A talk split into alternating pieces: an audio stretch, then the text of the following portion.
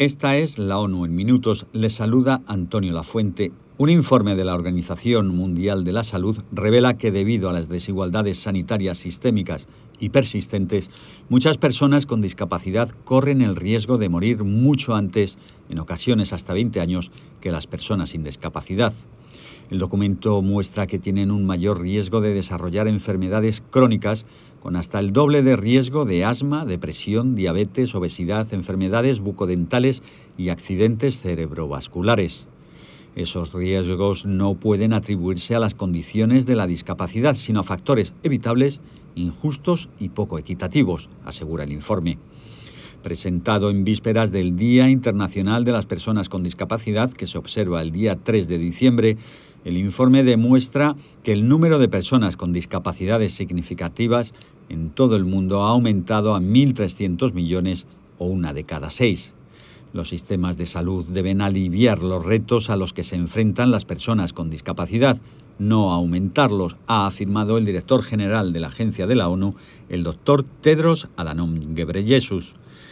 La Organización Mundial de la Salud pide a los Estados incorporar los principios de inclusión, accesibilidad y no discriminación en sus políticas sobre el sector sanitario. Precisamente, derrotando todos los estereotipos sobre las personas con discapacidad, en Noticias ONU hemos hablado con el argentino Gian Maggi, quien no ha dejado que la movilidad limitada que le provocó la poliomielitis cuando era niño definiera su vida.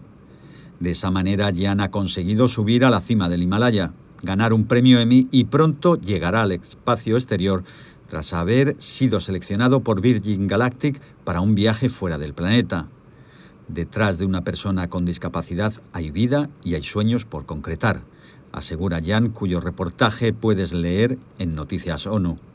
Y no dejamos de hablar de salud porque la OMS también ha publicado un informe sobre las estrategias que podemos adoptar para que los niños estén más seguros cuando navegan por Internet.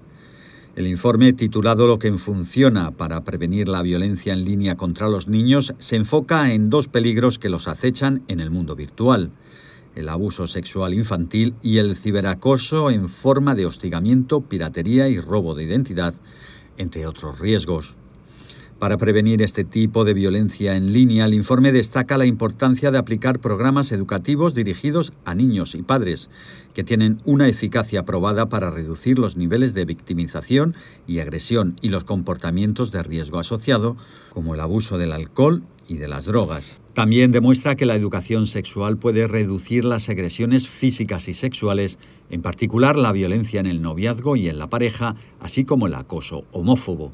Otra recomendación que se contiene en el documento, el primero que da una dirección clara para la actuación de los gobiernos, los donantes y otros actores concernidos, es el de poner menos énfasis en el peligro de los extraños, ya que estos no son los únicos agresores, ni siquiera los predominantes en la violencia en línea contra los niños.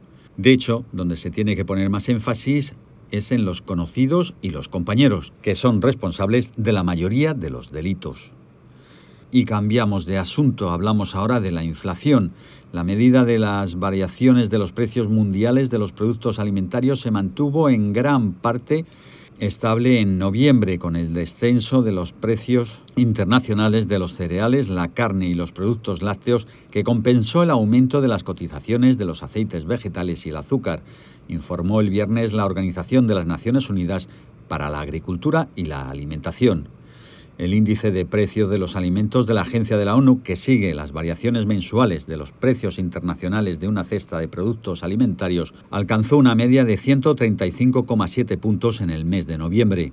Se trata de una fracción por debajo de su nivel en octubre y de un 0,3% por encima de su nivel en noviembre de 2021.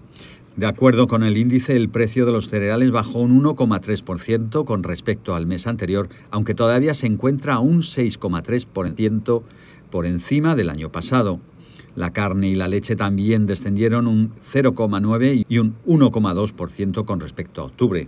Mientras tanto, los aceites vegetales subieron un 2,3% y el azúcar aumentó un 5,2%.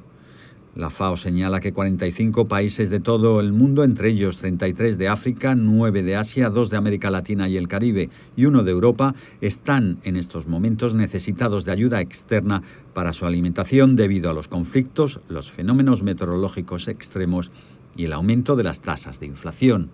Y hasta aquí la ONU en minutos. Se despide Antonio Lafuente.